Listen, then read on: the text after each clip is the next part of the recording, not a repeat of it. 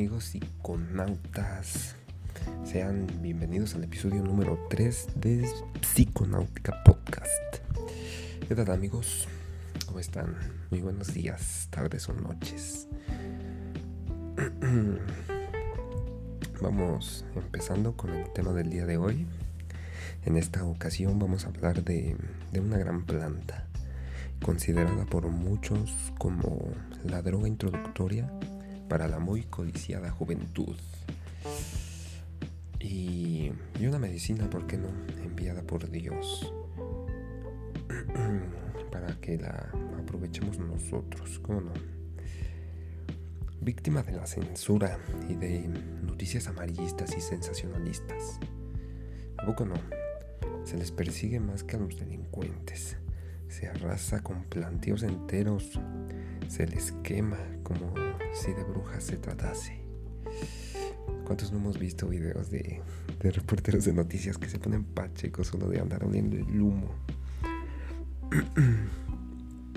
está, está el estereotipo, ¿no? De que, de que la marihuana provoca que el hombre sea errático, que sea violento. Que mientras más marihuana fuma, mientras más marihuana se inyecta uno, más, más grave es el delito que comete el pobre diablo. Porque aparte desinforman, ¿eh? Gacho. Y, y, no sé ustedes, pero, pero la banda pacheca que yo conozco es de lo más tranquila. Saca, güey. Y, y, solidariamente compartimos un toque, ¿no? Compartimos las tres con la banda. Aunque, ni siquiera nos conozcamos, ¿eh? Pero, pero es de caballeras. Pero, claro amigos, en esta vida hay de todo y hay que decirlo. Así como hay alcohólicos que son tranquilos, pues, este, por el contrario, hay pachecos que, que son agresivos. Y es esta banda la que, la que, la que le quita los méritos a la planta, la que, la que nos mete en mala fama, ¿no? Hablemos primero de la situación legal en mi país. En mi país, México. Yo sé que muchos están al pendiente de la inminente legalización que se viene para este año. Y si no sabías, esto te va a interesar un buen. Así es, damas y caballeros, se viene una legalización. Recordemos chicos que en el 2015 la prohibición de la marihuana fue declarada como inconstitucional, ya que va en contra del libre desarrollo personal. o por lo menos eso fue lo que alegaron las personas que obtuvieron sus amparos. Esto se logró gracias a que más de cinco personas consiguieron amparos para poder, para poder adquirir y consumir marihuana recreativa. Y claro, de, de plantar, ¿no? Porque si no, ¿cómo, ¿cómo la conseguían? Entonces, en el momento que estas, que estas personas consiguen sus amparos, pues automáticamente se vuelve anticonstitucional para todos porque la ley es pareja. Y, y como estas personas ya pueden, pues en teoría todos deberíamos de poder. Entonces ahí hay como un vacío legal. Bueno, no un vacío legal porque pues en teoría hay una ley que lo prohíbe.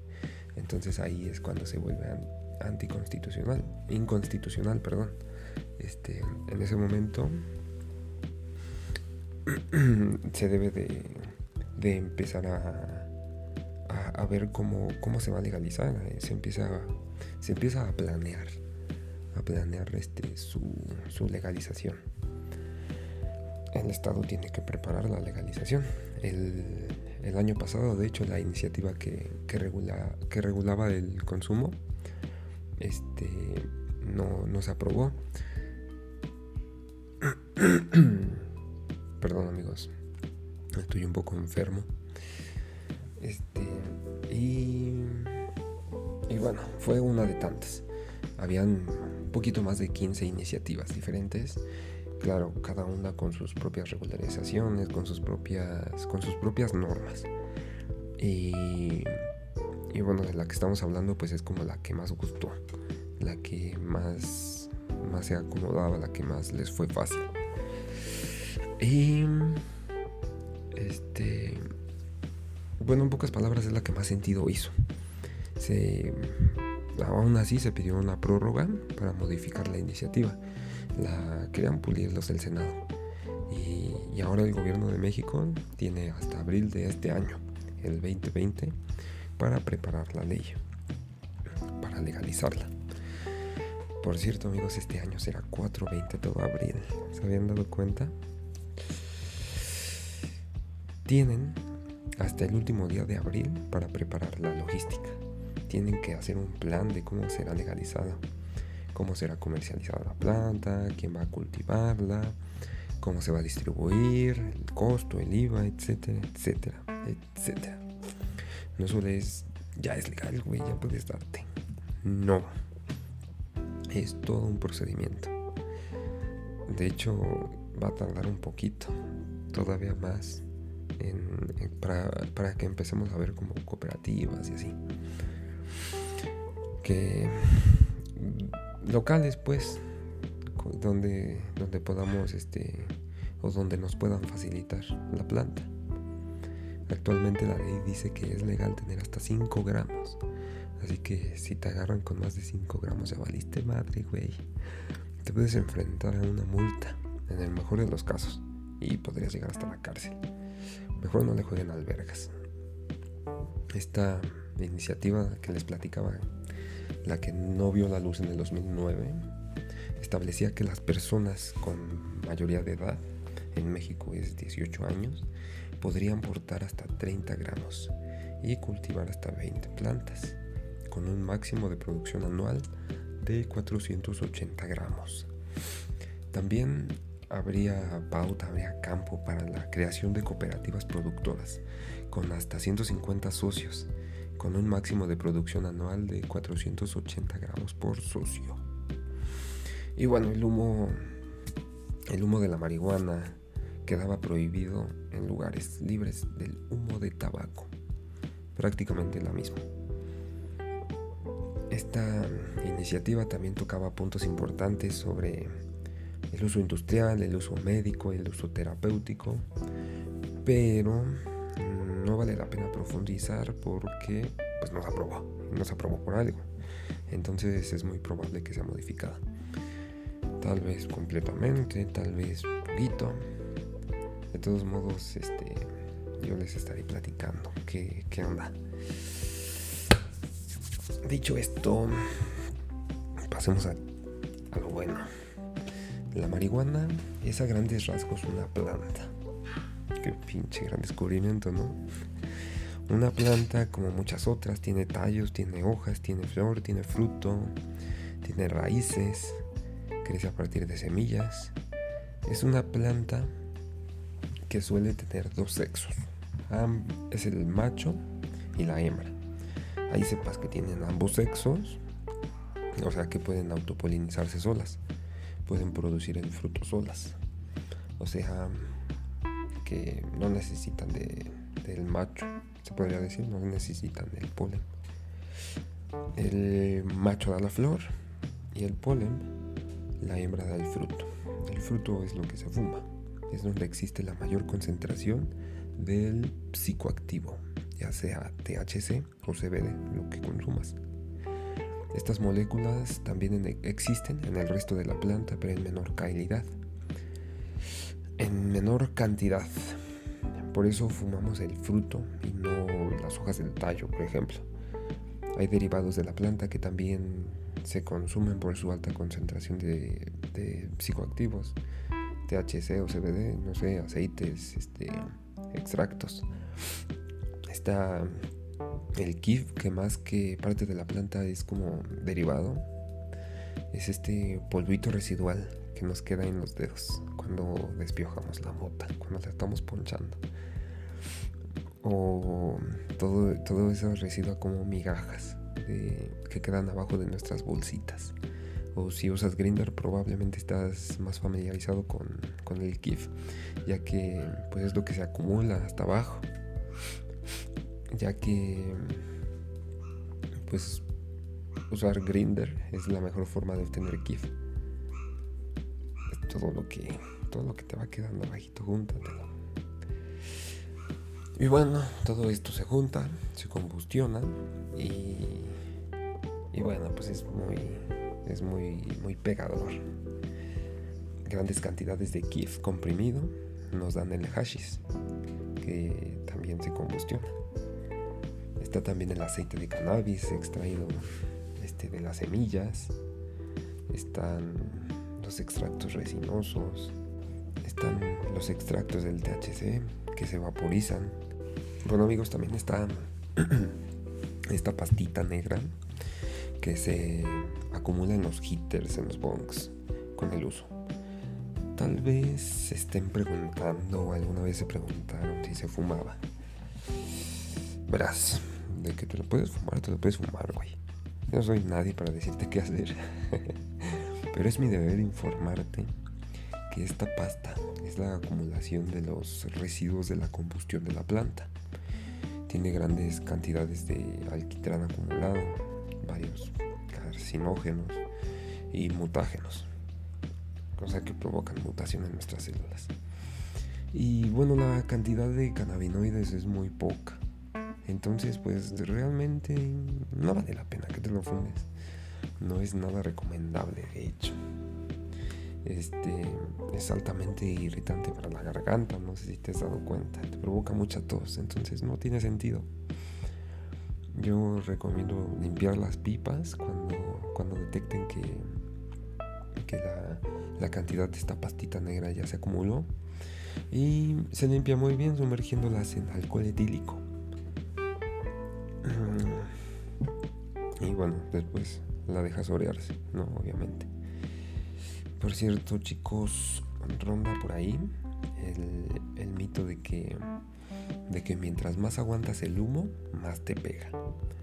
Y, y bueno, suena lógico, ¿no? De hecho, yo también lo creía y lo creí mucho tiempo de, mi vida pacheca. Lo compartí con la banda, lo recomendaba.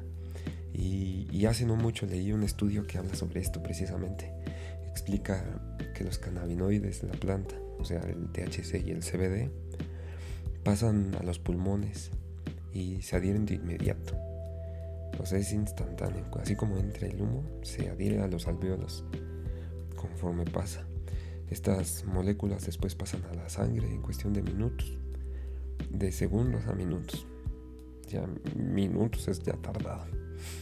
Aguantar el humo dentro de los pulmones es completamente innecesario ya que se absorbe de inmediato.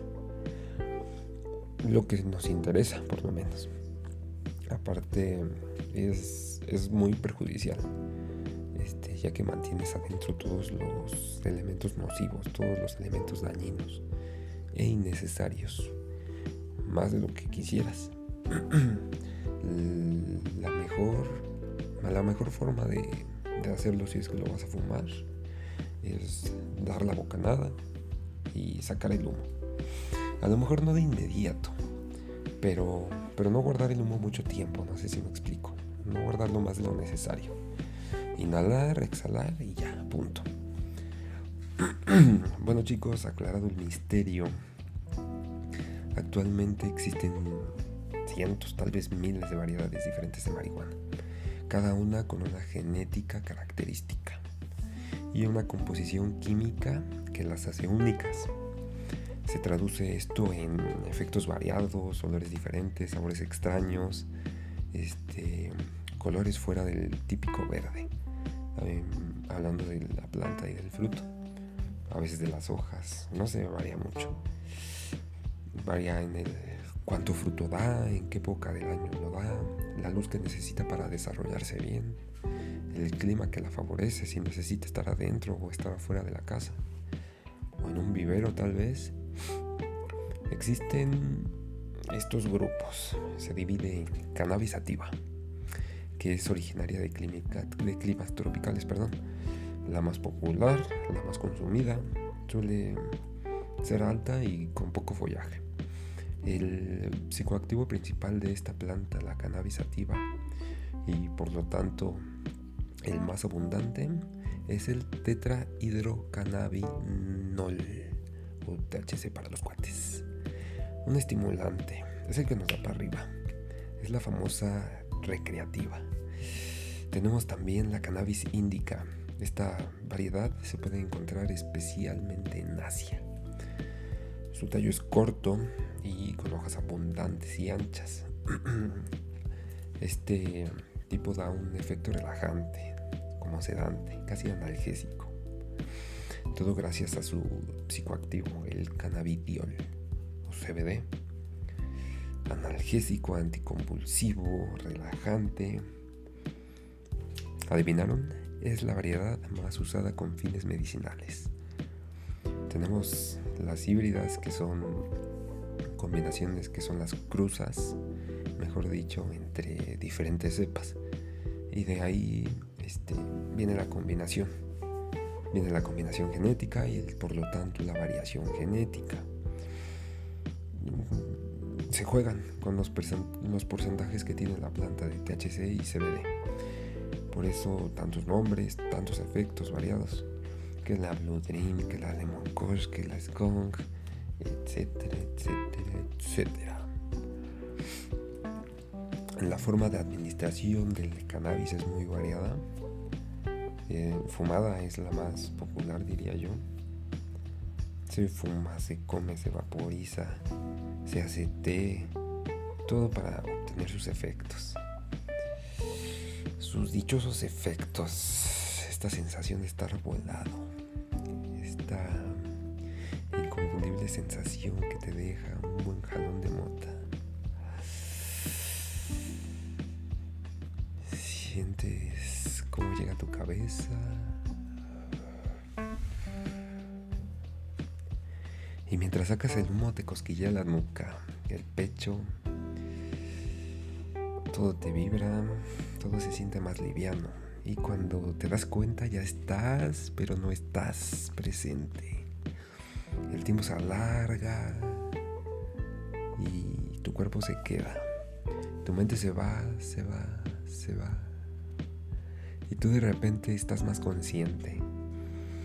Eres fácil de maravillar, pero también de distraerte con tu mente.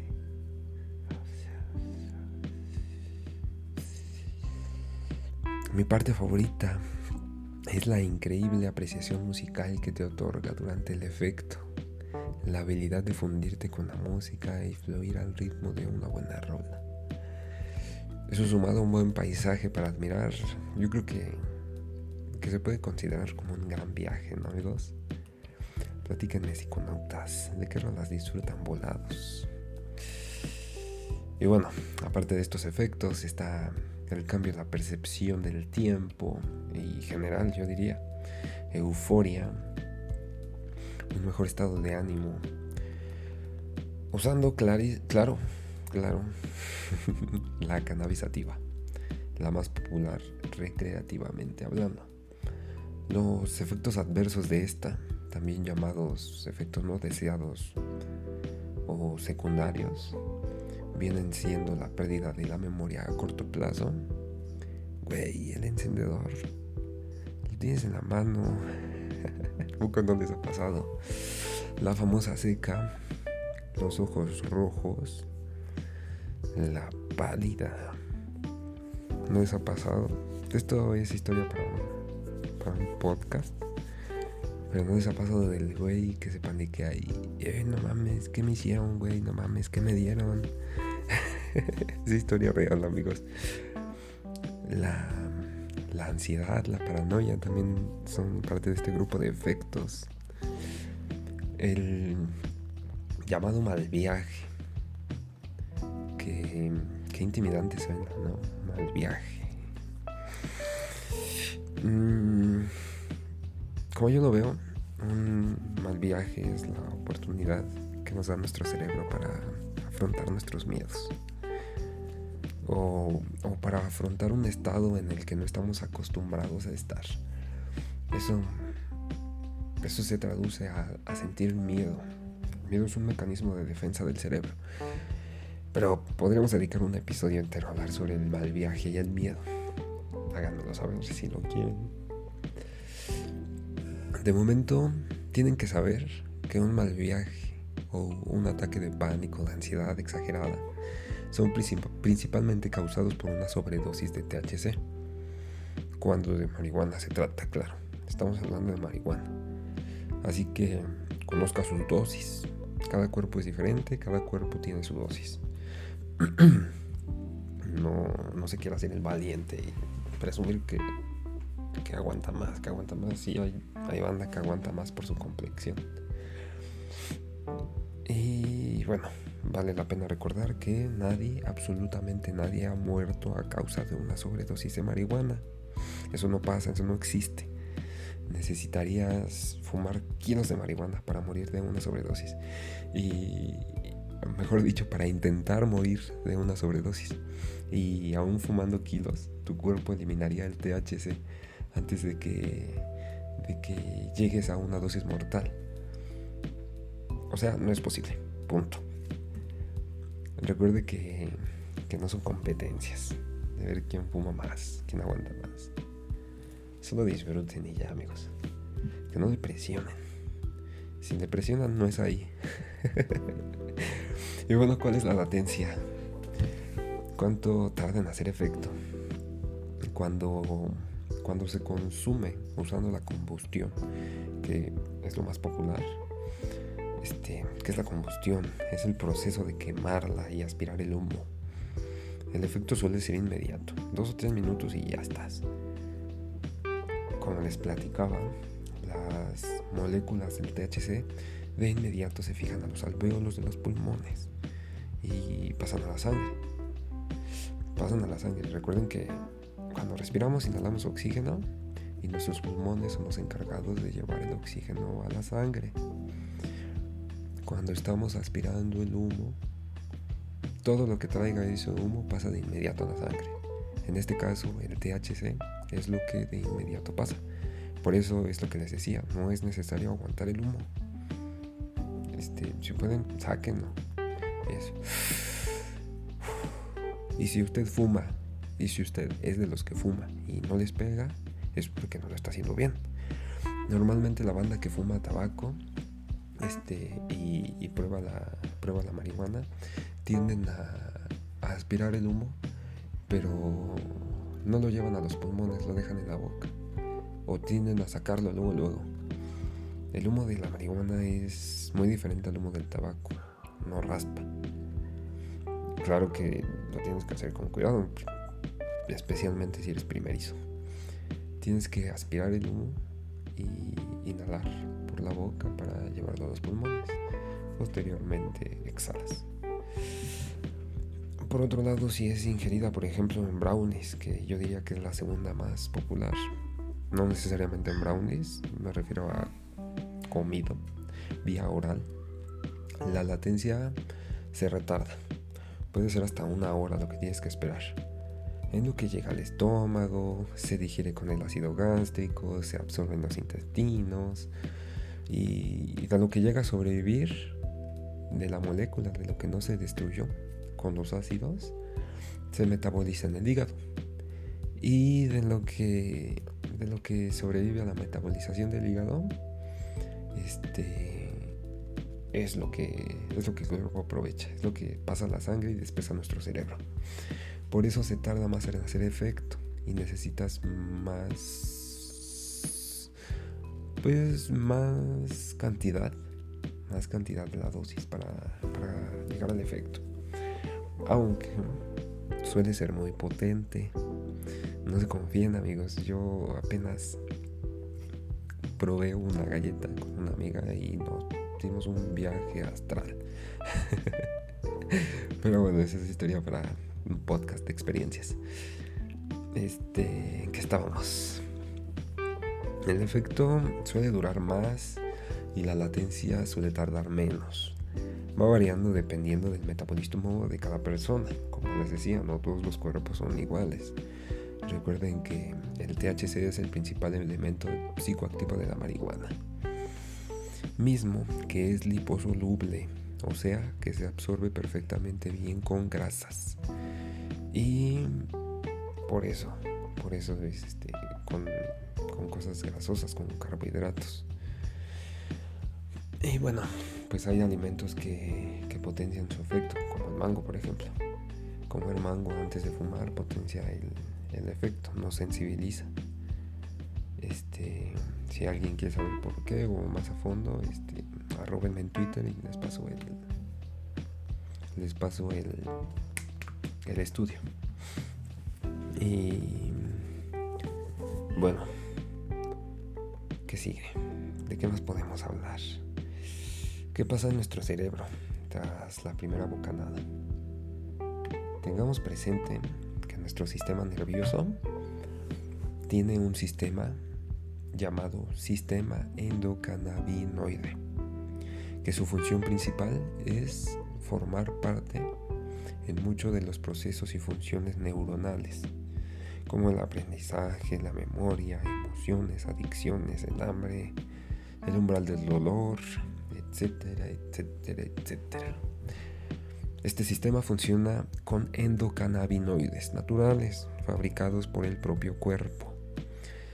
Y claro, fabricados también sus respectivos receptores celulares. Estos son los que se encargan de, recibirlos y actuar en presencia de estos endocannabinoides, mm, que son, son ácidos grasos, se encargan de estimular el sistema nervioso y activan, activan sinapsis en nuestras neuronas. Este, activan, activan neuronas, conectan neuronas entre sí, neuronas que que de otra forma no, se comunicarían. Recuerden que una sinapsis es la forma en la que nuestras neuronas se conectan, se transmiten información, se comunican. Por eso este sistema llamado sistema endocannabinoide puede ser engañado, puede ser hackeado por otras moléculas que, que son suficientemente parecidas como para engañar a estos receptores y transmitirle órdenes pero también lo suficientemente diferentes como para otorgarnos efectos completamente diferentes. No importa si es THC o CBD, los dos engañan haciéndose pasar por las moléculas naturales, por sus antagonistas naturales, y actúan de diferente forma en nuestro sistema nervioso. Por ejemplo, en el caso de la anandamina, nuestro cannabinoide natural, que cumple funciones específicas de hambre, patrones del sueño o alivio del dolor, es sustituida con el THC en el momento de fumar. Estas moléculas actúan en el sistema nervioso central y periférico. El THC, aparte de brindarnos los efectos que, mencionamos, pues realiza una labor de protección de nuestras neuronas ante sustancias que que producen las células cuando estamos estresados. Son como un escudo contra, contra esas neuronas que van a activar el, estrés en nuestro cerebro. Por eso, por eso la sensación de bienestar, de, de estar chido. En el caso de, de la... Esta la voy a tener que leer porque está complicadito. Araquinodilglicerol. Araquinodilglicerol actúa principalmente en el sistema nervioso central, el sistema inmunológico y se encarga también del control de producción y liberación de diversas hormonas, formación de glóbulos rojos y bueno, entre otros, entre otras funciones. Esta se va sustituido, se va a ver sustituido por el CBD, que que trabaja inhibiendo señales sinápticas de dolor. Ese es como lo principal, es como, como por lo que los médicos usan esto, como con fines medicinales. Este inhibe las señales sinápticas del dolor, ¿se imaginan? Que, que, que noble, que maravillosa es la planta que, que nos impide sentir dolor. Por eso, por eso el uso, de ahí viene el uso. Este provoca efectos sedativos en nuestro cerebro y en nosotros, contrarresta el efecto eufórico del THC. Por eso es importante saber el porcentaje de CBD y de THC que compramos. Este, o que vienen en la, en la hierba que compramos, mejor dicho. También recuerdo que leí que es un gran protector neuronal. Lamentablemente no puedo encontrar el dato. Si alguien lo tiene por ahí, se lo agradecería bastante. Y bueno, para saber más sobre la adicción que, produce esta planta, el nivel de adicción que produce esta planta, pues consulta el episodio anterior donde hablamos y respondemos varias preguntas sobre este tema. En conclusión, esta planta puede ser la llave para un estilo de vida diferente. Si estás buscando mm, pues un, modo para lidiar con el estrés, para salir de la rutina, para darte un gustito. Está en tus manos que te, que te haga la vida un poco más fácil, un poco más llevadera. O, o que te lleves unos malos ratos también. Recuerda que todo debe de usarse con responsabilidad.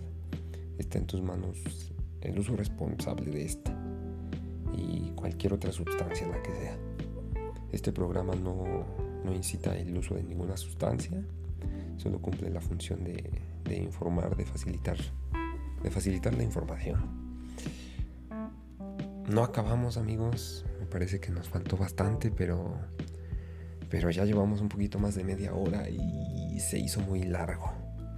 Cuéntenme, cuéntenme si quieren saber un poquito más, si, tienen preguntas, si tienen dudas, si quieren saber de un tema específico y, y con gusto, con gusto hablaremos de...